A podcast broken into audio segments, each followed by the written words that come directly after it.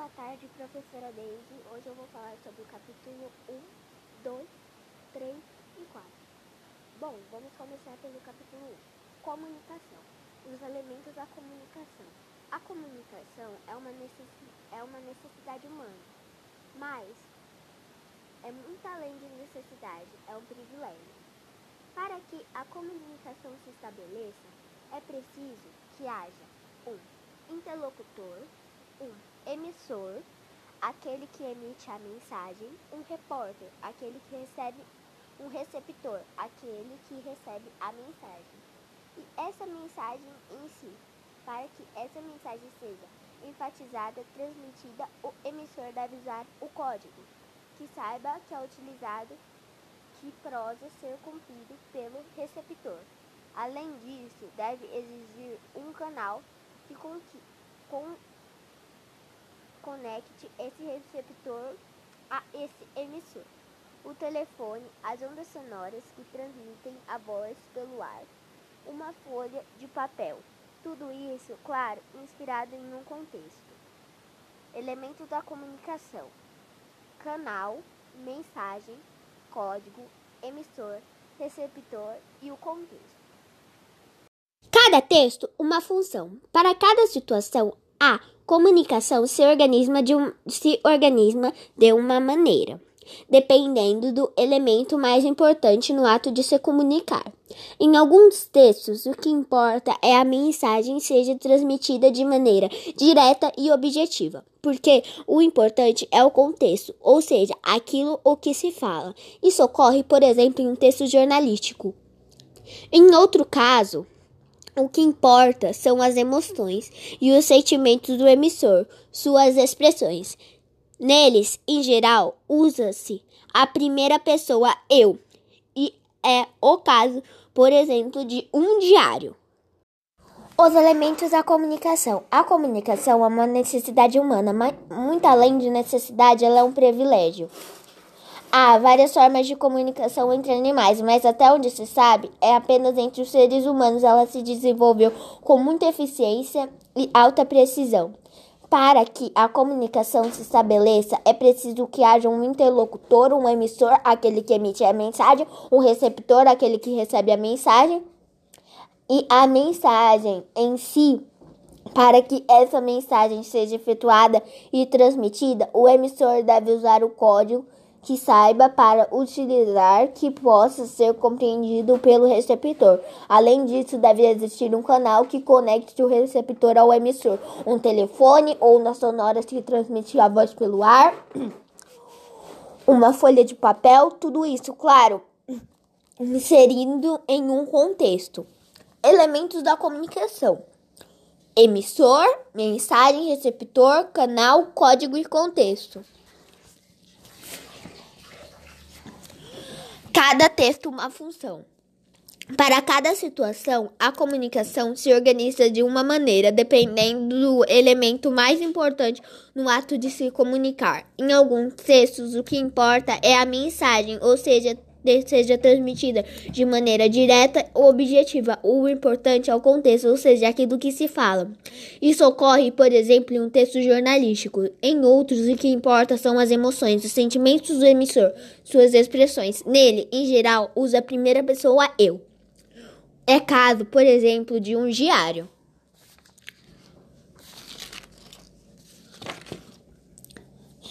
Linguagem formal e linguagem informal. A linguagem formal é uma linguagem que a gente usa para e-mails do trabalho, convites formais e para mandar um e-mail para pessoas que a gente não conhece e quer ter um convívio direto. Linguagem informal é uma linguagem que a gente usa com as pessoas que estão no nosso cotidiano, ou seja, nossos amigos e nossos familiares. A linguagem informal pode ser dita, por exemplo, no convite de festa junina. Já a linguagem formal pode ser dita, por exemplo, em um convite de casamento, pois indica um fato rápido e claro. A linguagem informal pode ser chamada de linguagem cotidiana e a linguagem informal pode ser chamada de linguagem culta.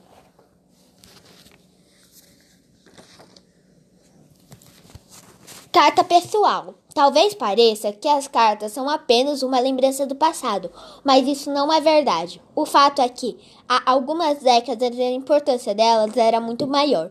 Você sabia que existe até coleções de papel de cartas, folhas estampadas, próprias para escrever cartas, que muitas vezes até combinam com envelope? Atualmente, com o surgimento de, de outras tecnologias da informação, a troca de cartas diminuiu muito, mas ainda hoje existem pessoas que escrevem. Cartão postal.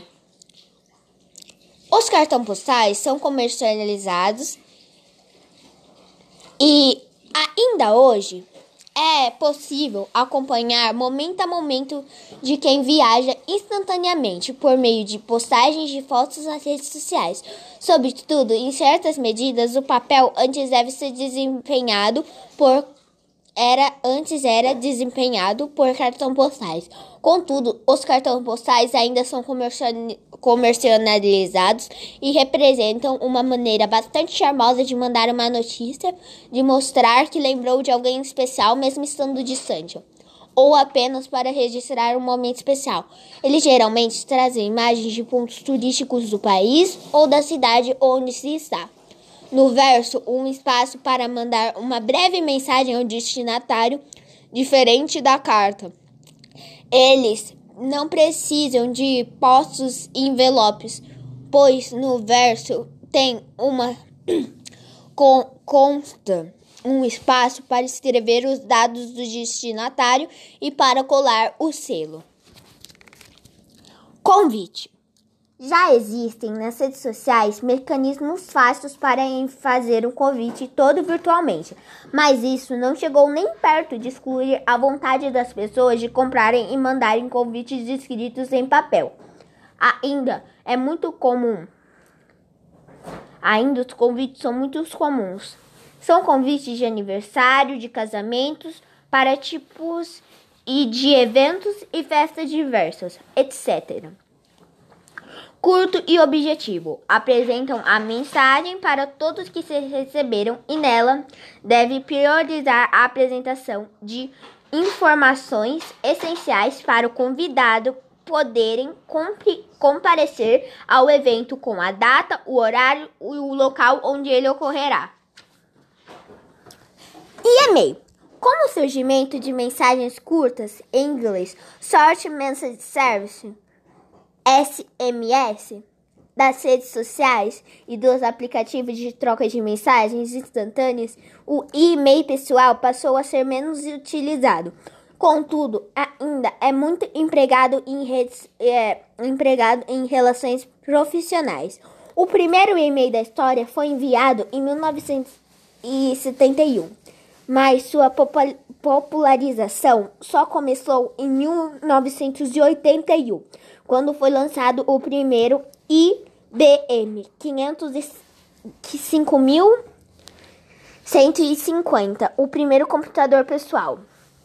Post. O post é uma forma de contatos com grupos de amigos, familiares, conhecidos, em geral, todos que você adicionou ou aceita como amigo. Irão ver e poderão curtir, compartilhar e comentar. Contudo, também poderão cumprir o papel de mensagem pública, de acesso aberto a qualquer outra pessoa na internet. Nesse acesso, eles podem tornar a pessoa que postou conhecida nas redes sociais, os chamados influencers digitais, que tem, que tem vários seguidores. Influências digitais. O Brasil é um país que registra um dos maiores números de acesso às redes sociais e de visualizações de vídeos online. Essas realizações postou o aparecimento de vários criadores de conteúdos para plataformas, famosos e influentes digitais, também mesmo digitar tendências de comportamentos e estilos com postagens de fotos do seu cotidiano. São diversos perfis de influenciadores e de comediantes especialistas em política, cultura, esporte etc.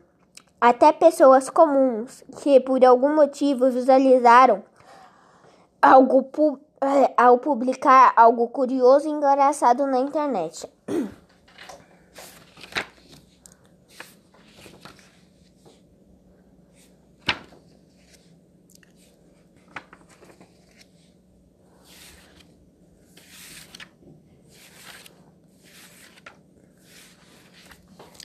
Agora vamos para o capítulo 2. Estrutura das palavras. Para compreender melhor as palavras, conhecer suas origens, seus significados, elas trazem que ideias precisamos, como elas são formadas. Isso é, precisamos conhecer essas estruturas. Observe essas palavras: doce, docinho, adocicar. Quais são as semelhanças e diferenças entre elas? Vocês conseguem perceber que todas essas palavras têm o mesmo radical? Doce, tirando o doce, é claro.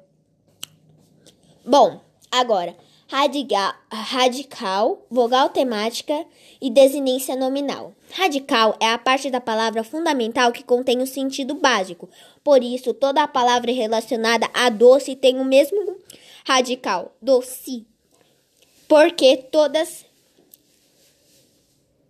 carregam o mesmo sentido.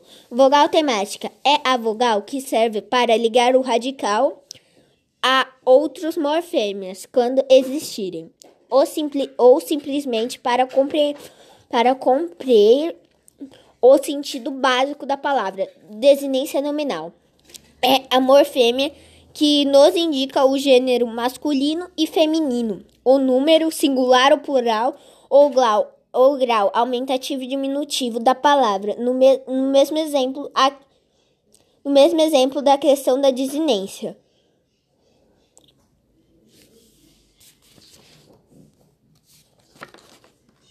Formação de palavras.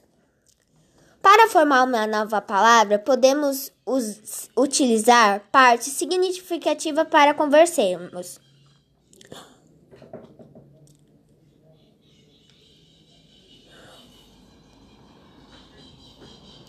Você deve ter percebido que todas as palavras for, for, que foram formadas pela adição, até mesmo pelo, pelo afixo um radical, esse exemplo é uma formação que damos ao nome derivação, pois formamos uma palavra nova a partir de outra já existente, que podemos chamar de palavra primitiva. Podemos utilizar as palavras charmoso, cheiro cheiroso, anormal, livraria, infelizmente, jornaleiro, laranjeiro, felizmente, subchefe, infeliz, ilegal. Texto expositivo. Durante, durante as leituras do texto sobre a história da língua portuguesa, teve várias origens. Há mais de dois mil anos que sofre influências de outras línguas por meio da invasão de guerras e os encontros de muitos povos ao longo do tempo, até chegar à forma atual usada hoje. Toda essa informação nos forma apresentada por, pelo autor que passa, passamos a conhecer melhor esse tema. Para isso, o texto nos trouxe dados históricos, datas e curiosidades de formas ordenadas, surgindo onde uma cronologia, a ordem do tempo de modo objetivo e claro, para, para auxiliar o entendimento da informação. O texto pode ser dividido em tópicos ilustrados com imagens e mapas que apresentam gráficos e infográfico. Essas são características de um texto expositivo. Expositivo vem de expor, verbo que significa apresentar, mostrar. Um texto expositivo apresenta um tema, um assunto específico.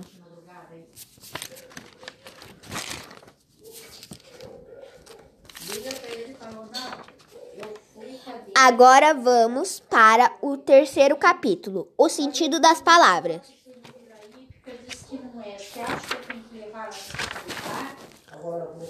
Verbete do dicionário.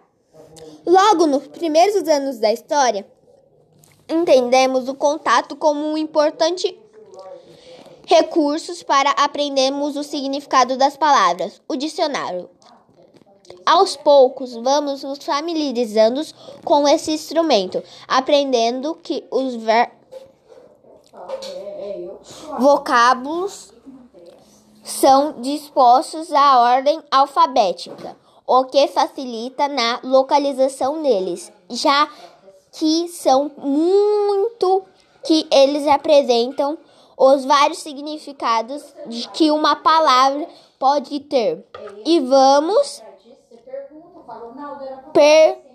percebendo que há uma infinidade de outras informações disponíveis para disponíveis para quem já compreender o fundo da língua portuguesa. Para para esse caso, é essencial que aprendamos a estrutura do dicionário, o verbete, que é o conjunto de acepções apresentados a cada termo conjunto em um dicionário. Dicas para utilizar um dicionário: pesquise substantivo, adjetivo, só no masculino e no singular.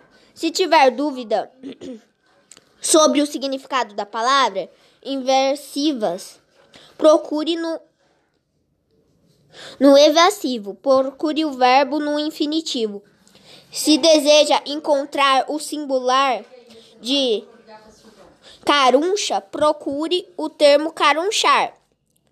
Use o recurso das palavras índice, a palavra guias na parte de cima da, de uma página no dicionário. Há duas palavras em destaque. A primeira esquerda é o primeiro verbete da página e a segunda direita é a última palavra da página. A palavra em que você procura deve estar alfabeticamente entre as duas. Conheça bem a ordem alfabética. Isso facilitará a localização das palavras no dicionário. Pois é, assim que elas são organizadas, as palavras essas palavras de organiza organização se dá de modo gradual. Primeiro consulta-se a primeira letra da palavra, depois a segunda e assim sucessivamente. Assim podemos, por exemplo, que o vocabulário deve vir depois de viver e antes da voz. Substantivo. O ser humano possui as necessidades de nominar o que rodeia ou o que vivencia.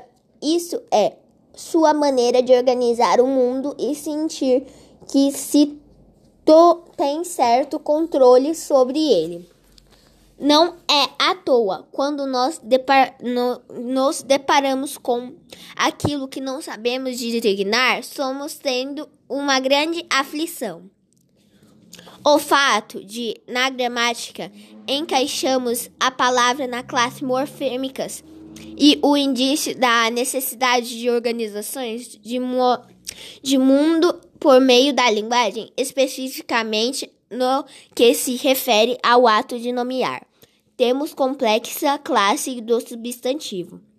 Substantivo próprio nomeia um único indivíduo no, no exemplo. Por exemplo, Paula, Rio de Janeiro e Portugal. Substantivo comum. Nomeia qualquer indivíduo que faça parte do conjunto da mesma espécie. Exemplo: estudante, pássaro e carro. Substantivo coletivo. Mesmo estando no singular, nomeia um conjunto de elementos. Exemplo: exame, elenco e bando. Enxame, elemento e bando elenco e bando. Substantivo cons, cons, concreto nomeia o ser que existe dependendo de outro ser. Por exemplo, mesa, escola e fada.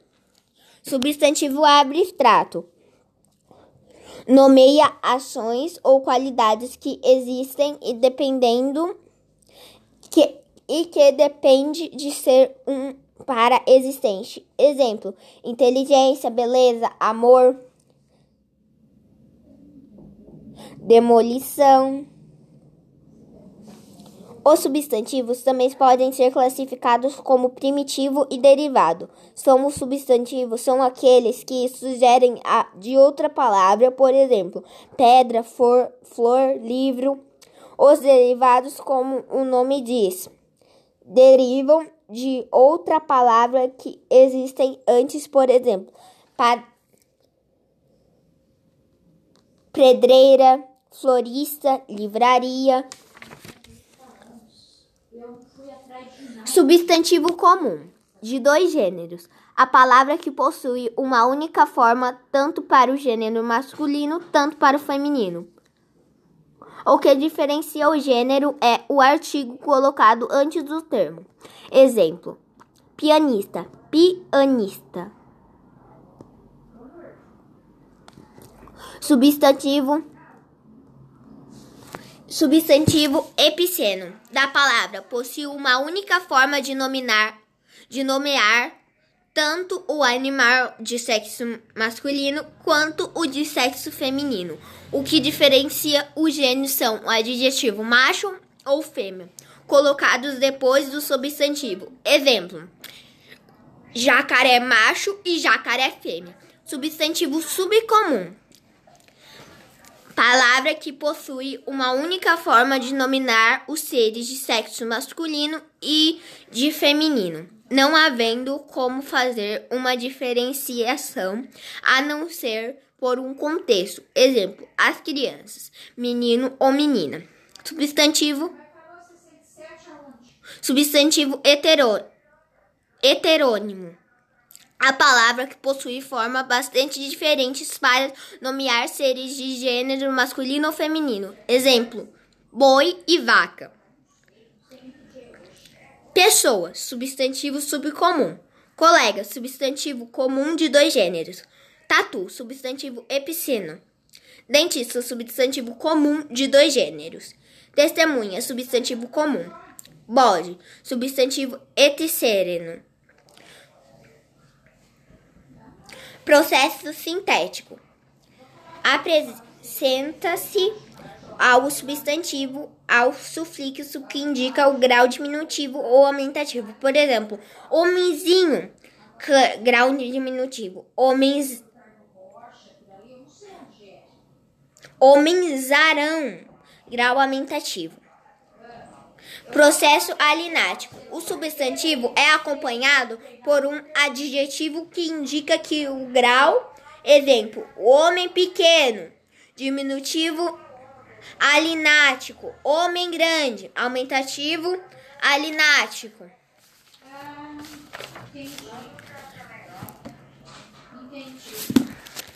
Estudo simétrico das palavras.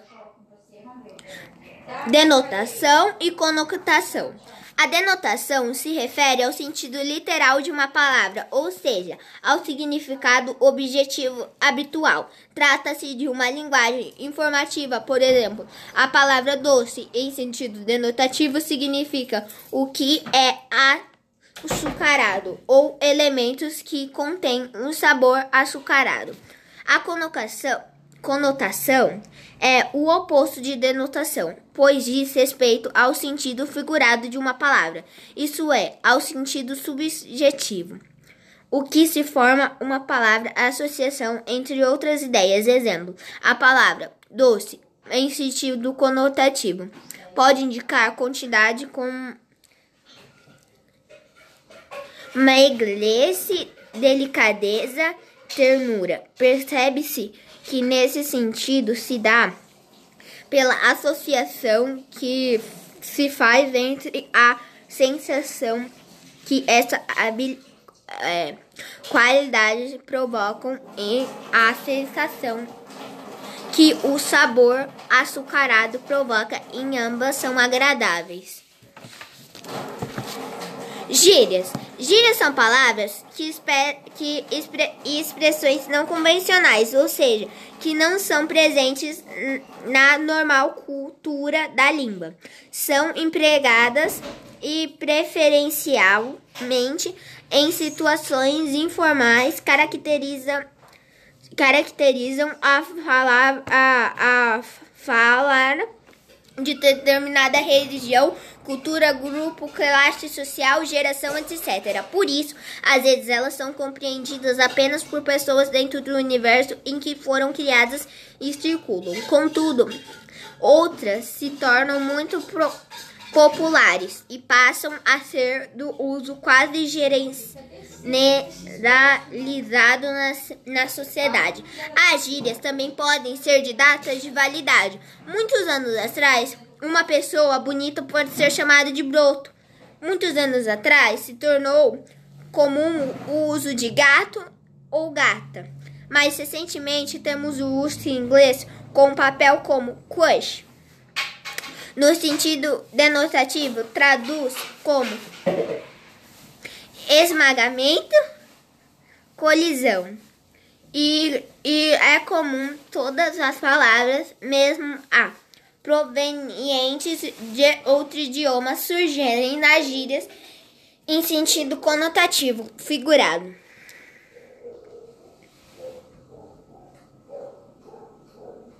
Sinonimia e antonimia. Sinonimia é a relação de proximidade do sentido das palavras. Pode ter exemplo com alguns sinônimos de casa são moradias. Habitação é residência. Antonimia, ao contrário de sinonimia, é a relação de opostos sentidos entre as palavras. Exemplo, bonito.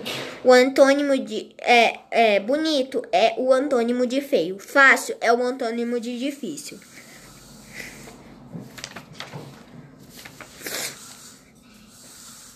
Polissemia. Polissemia é a característica da palavra ou expressão que apresenta múltiplos sentidos.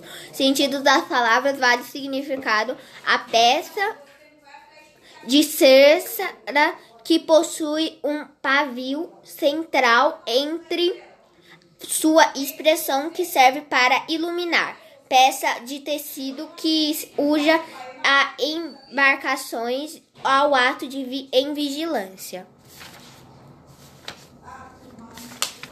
Agora vamos para o quarto capítulo: Literatura, a arte da palavra.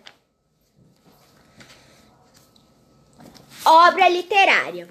De maneira geral, são vários textos que podem ser encharcados na categoria literatura. Essas palavras possuem origem no termo em latim literatura, letra, utilizado para se referir aos símbolos escritos usados em textos. Por, por isso, é um rigor tudo tudo que é escrito pode ser compreendido com literatura. Dependendo da área do, do conhecimento,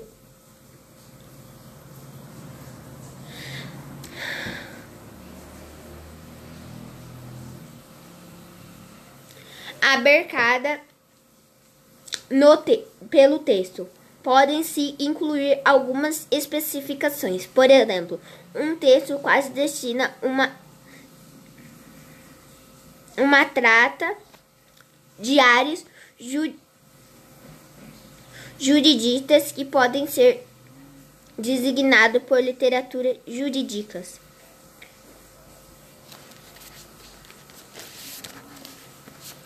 A literatura é composta por dois gêneros: romance, conto, novela, crônica, poema, etc. Nesse capítulo, o foco é o gênero poema. Antes de concluir este estudo, é importante saber a diferença de poema e poesia.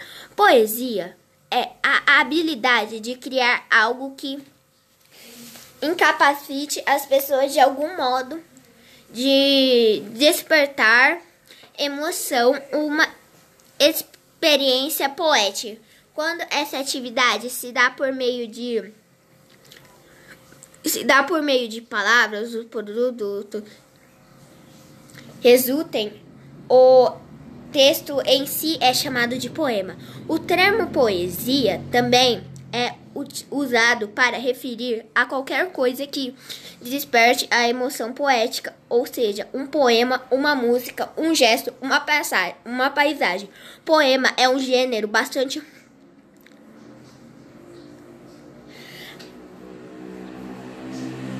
abrangente. Sua definição é mais comum em um texto escrito em versos organizados em estrofes, em recursos sonoros e visuais é resultado de um trabalho criativo do autor com suas ideias e palavras. Há poemas para todo tipo de público, inclusive infantil. Haja um exemplo de poema temático infantil do poeta português Fernando Pessoa. Havia um menino, havia um menino que tinha um chapéu para pôr na cabeça por causa do sol. Em vez de gatinho, tinha um caracol. Tinha um caracol dentro do, do, do chapéu. Fazia-lhe cócegas no alto da cabeça. Para isso, ele andava depressa, depressa, para ver se chegava à casa e tirava o tal caracol do chapéu.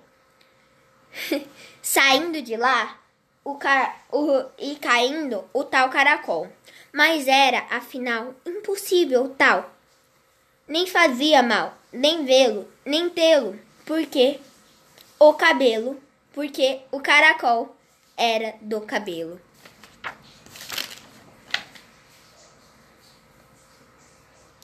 Poema. Em literatura pode conter textos de dois modos, em prosa e em versos. É possível obter efeitos autoísticos de, de dois modos. A diferença de dois modos que diferencia um caso outro de maneira que apresentam em uma página, ou seja, é, veja um exemplo de texto escrito em prosa.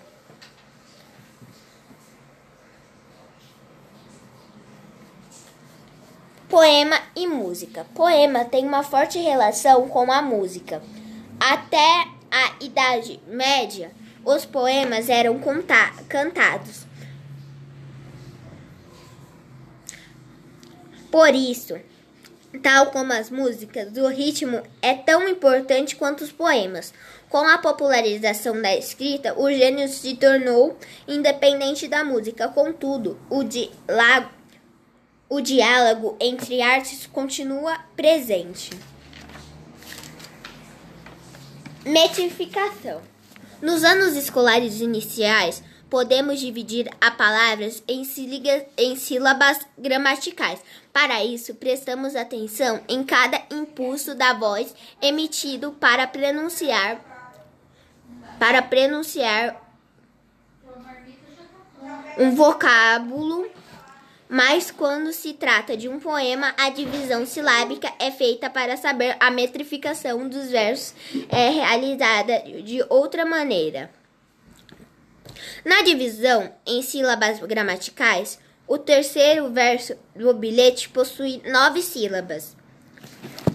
Já na divisão silábica e poática, é, também é chamada de extensão.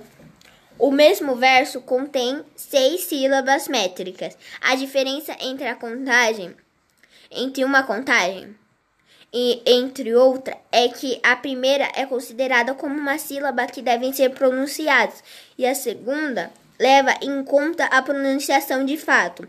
No, ter, no trecho deixa em e o a final de deixa é o inicial de em fala fundamenta-se de tal maneira ao parecer que pronuncia como deixe. Por isso, a sílaba gramatical chá e em são considerados uma única sílaba poética. No caso de pais e os ocorre foi uma assimilação de artigos pelo substantivo.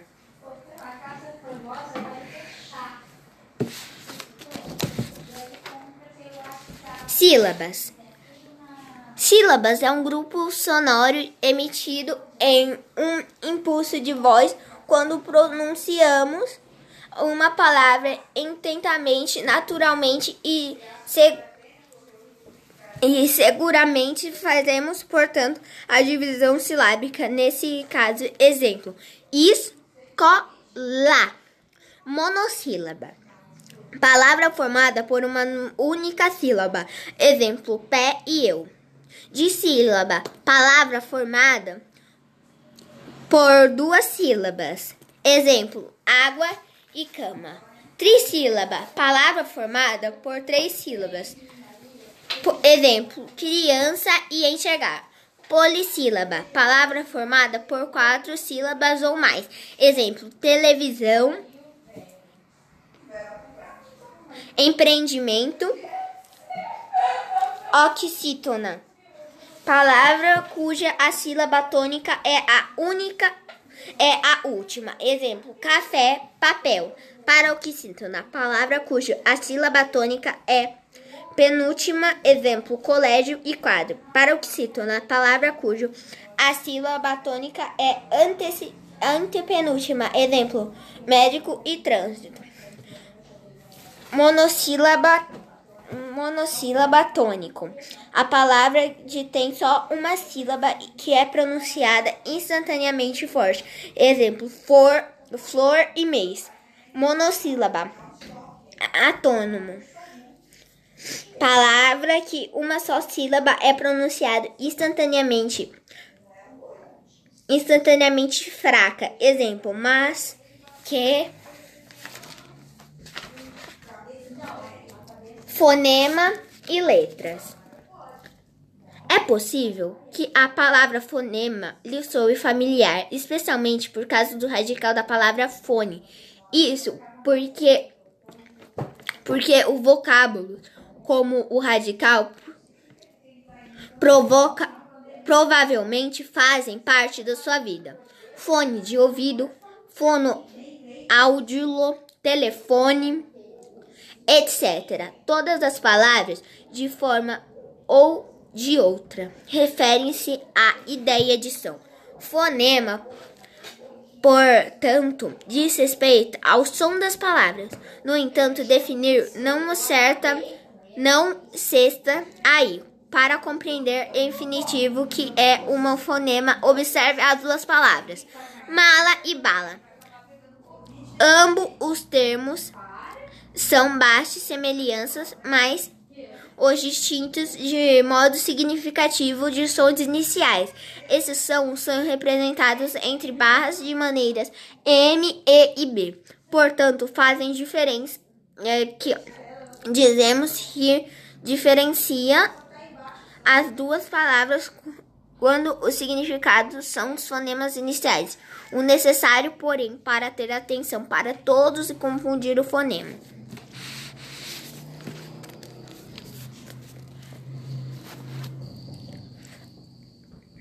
Encontro consonantais, encontro vocálico e dígrafo.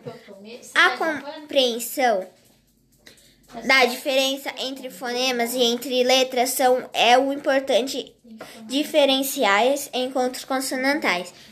É é o encontros vocálicos e dígrafos. Encontros consonantais é um grupo de consoantes sem nenhuma vogal entre elas presentes a palavra, no entanto, ou seja, que seja um agrupamento. Eles é formado por um fonema independente. Observe as palavras: prato, advogado e psicologia. Nessas três palavras há encontros consonantais presentes ou não na sílaba, mas percebem que é possível distinguir o fonema desses encontros com prato, P e R.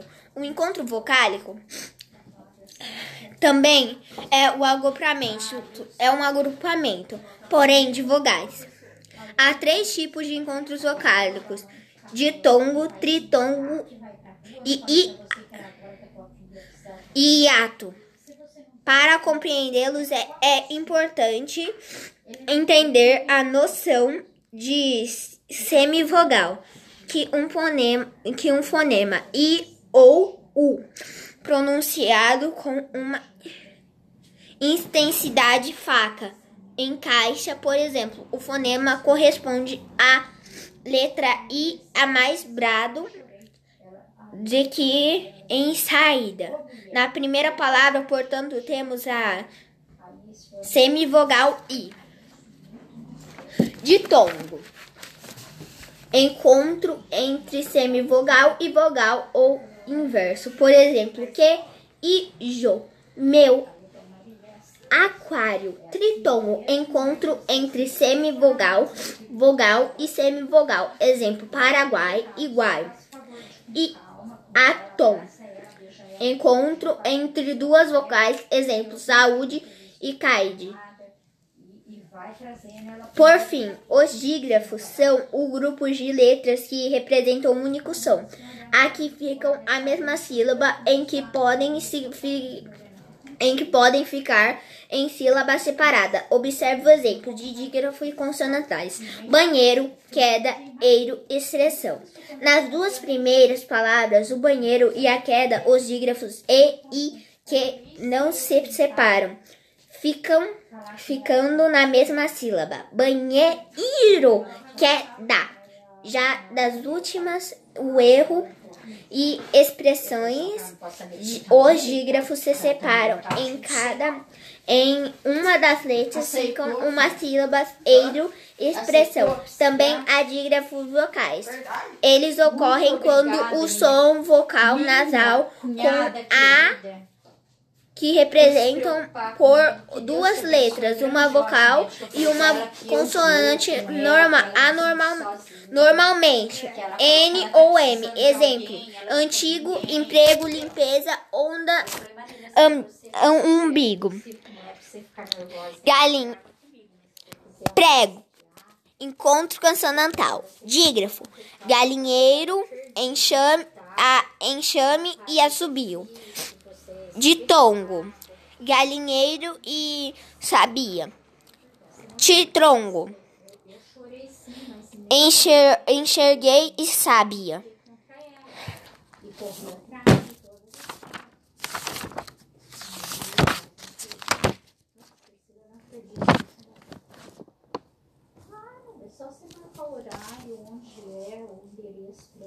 Haikai Trata-se de uma forma poética japonesa que surgiu no século XVI, compostas apenas de três verbos, sendo o último, o primeiro, terceiro de versos possuem cinco sílabas poéticas e o segundo sete sílabas poéticas e suas exigências o, o a o haikai flagra instante a sensação conceito de palavras.